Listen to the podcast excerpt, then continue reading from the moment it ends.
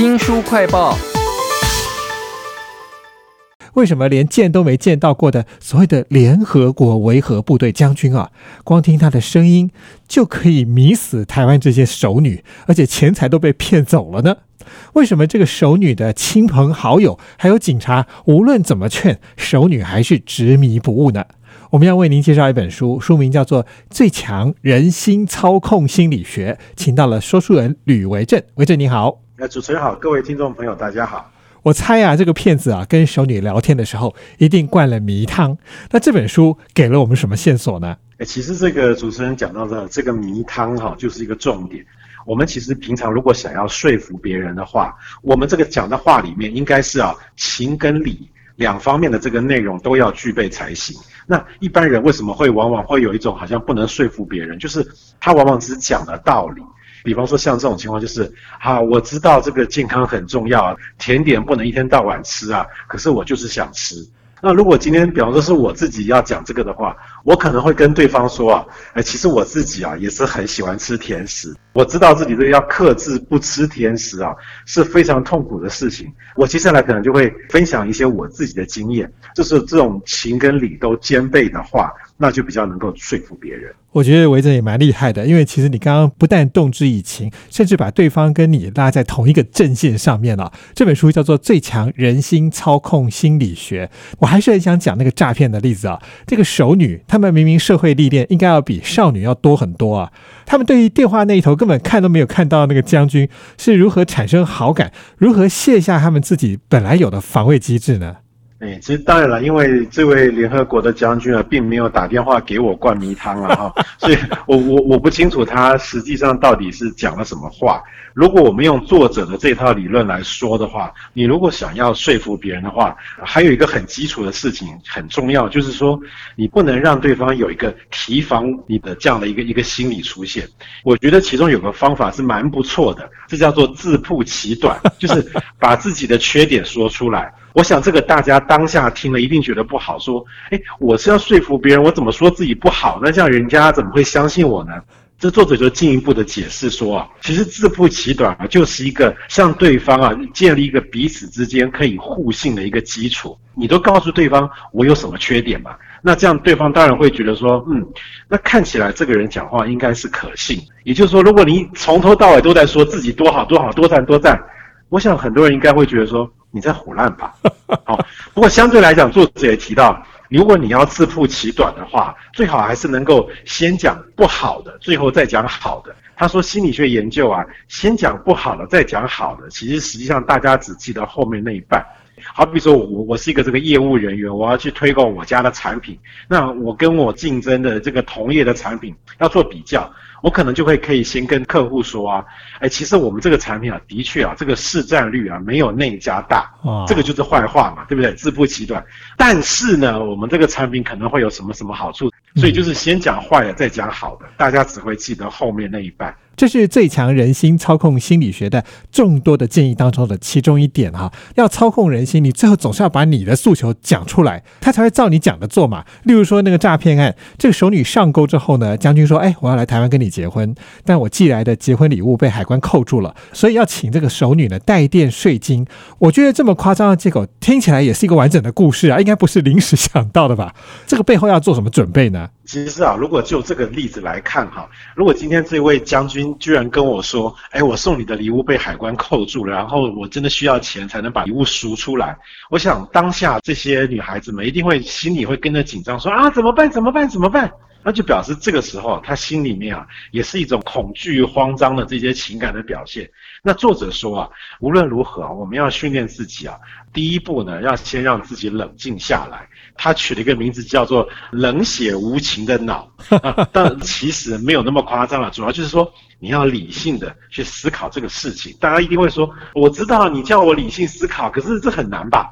那作者有教方法，他就说，当人家这样子讲的时候，你可以在心里面啊，先试着去问说，为什么发生这种事情？到底怎么回事？当你一直在思考的时候啊，你刚刚那些情绪啊，那些慌张或紧张啊，就渐渐的就消失了，就被挤出你的大脑。你就会开始冷静下来。哇，脑袋里头要冷血无情，但是在说服对方的时候，还要用带有感情的说法，这真是蛮难的。不晓得在最强人心操控心理学里头，这个作者有没有提供我们非常具体的训练的做法呢？哎有哎，按照这个作者的建议哈，把自己喜欢的东西啊，用言语把它表达出来。比方说，我们每天看电视剧、追剧哈，因为这个剧中的人物怎么样，发生了什么事情啊，让你有各种的情绪。我们一般的情况可能就是看过去就算了，情绪出来，但是因为没有后续，所以这个情绪很快就过去了，然后我们也就忘了。那他说呢，如果我们想要训练一个这个冷血无情脑的话，当我们开始有这种情绪的时候呢，我们就试着用言语把它表达出来。啊，刚刚那个男主角就是用了什么方法？虽然呢有点辛苦，但是最后呢还是把反派大魔王打得一蹶不振，倒在地上，完全动都动不了。然后这整个过程 让我觉得非常的高兴。你看前面有情绪，但是后面用一段文字把它说出来。久而久之呢，大家就会开始习惯用这个理性的方式去思考。哇，好厉害的最强人心操控心理学啊！而且自己就可以训练。那我想到好几个在现实生活中可以用的例子啊，例如说什么骗财骗色啊 啊，不是不是，我是说要说服客户或者是说服长官让我升官发财哈。我想应该要先卸下对方的心防，他才会认同我，跟我站在同一个战线嘛。那要怎么做呢？有没有比较具体的沟通的方式呢？作者在这一方面的确举了好几个啊说话的技巧。第一个呢，就是要常说 yes and，而不是 yes but。哦，啊，我们前面讲 yes 就是会给对方觉得说，哎，其实我认同他的说法。但是如果说后头我们接的是但是的话，其实但是不就是有一点我在否定你的意思吗？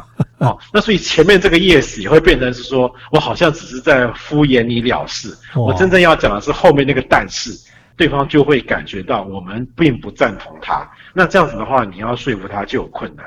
第二个说话的技巧叫做三明治沟通法，坏消息要夹在两个好消息的中间。如果我直接跟我的主管讲说，主管很抱歉，我刚刚这个给客户的报价单我填错了，真是不好意思。这个主管可能就直接开始把你骂得狗血淋头。但是呢，如果你换一个这个三明治沟通法的做法是怎样呢？哎，报告主管，某某客户啊，呃，刚刚我去他们那边拜访，他们对我们的这个服务啊感到非常的满意啊，就可以讲一大堆他满意的什么。然后呢，不好意思，我刚刚填报价单给客户的时候，我这个金额都填错了。严重了，对不对？这时候赶快再讲一个好消息，就是说，但是呢，主管您您可以放心，因为我我这个报价单还在这个客户的那个业务的窗口那边，还没有送到他们的主管去签，所以说还来得及，我把它撤回来改一改就可以了。像这样就是好消息、坏消息、好消息，就可以降低坏消息的损害。哇，高潮迭起啊！原来最强人心操控心理学里头有这么高明的话术哈。但是我觉得话术也只是沟通的一部分吧。有的人是用肢体动作的方式，例如说，我就直接坐在你旁边，好像是跟你同一国的。这本书还有没有什么类似的技巧呢？还有两个也可以拿出来讲，蛮有趣的。一个是说我跟对方啊讲话的比例是六比四。其实理论上讲话最好是彼此可以有来有往是最好的，但是为什么要有一个六比四这样的一个比例呢？因为作者说，毕竟是我们想要说服对方嘛，对不对？所以说在这个前提之下，当然是我们要讲的话要比对方多一点，才比较有机会去说服对方。然后呢，还有另外一个第二个技巧也很有趣，他说啊，呃，如果我们想说服对方的话，我们讲话的速度要比对方讲话的速度稍微快一点。那为什么要这么做呢？他说，根据研究，就是说啊，如果对方的思考速度啊比我们讲话速度要快的话，那结果就可能是你话还没讲完，对方可能就知道你大概要讲什么，然后他很闲嘛，然后他的脑袋就飞走了。这样子的话，你讲的话就比较没有办法能够说服他，他就是不专心了。所以说，就是你要让他的思考一直被你讲的话牵着走，这样子的话，你就可以有机会说服他。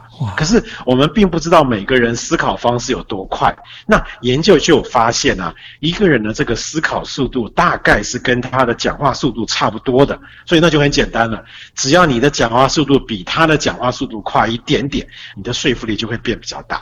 哇，所以最强人心操控心理学，在说服对方的时候，双方要有密集频繁的互动，但是你要比他稍微快一点，量稍微多一点点就好啊。这本书叫做《智商前百分之二的天才都在用》，OK Yes 点头率超高的最强人心操控心理学。非常谢谢说书人吕维正为我们介绍，谢谢您，谢谢大家。